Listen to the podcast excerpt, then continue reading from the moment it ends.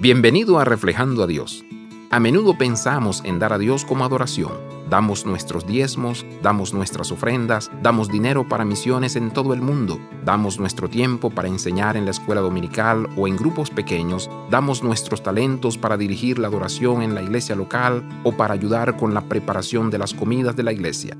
Sin embargo, en Filipenses 4, Pablo sugiere que dar no solo a Dios, sino también a otros es un acto de adoración. Pablo sabe que Dios podría haber suplido su necesidad de otra manera, pero se regocija porque Dios pudo suplir su necesidad a través de la fidelidad de su pueblo, la iglesia en Filipos. Su generosidad hacia Pablo se comparó con el incienso quemado en el templo.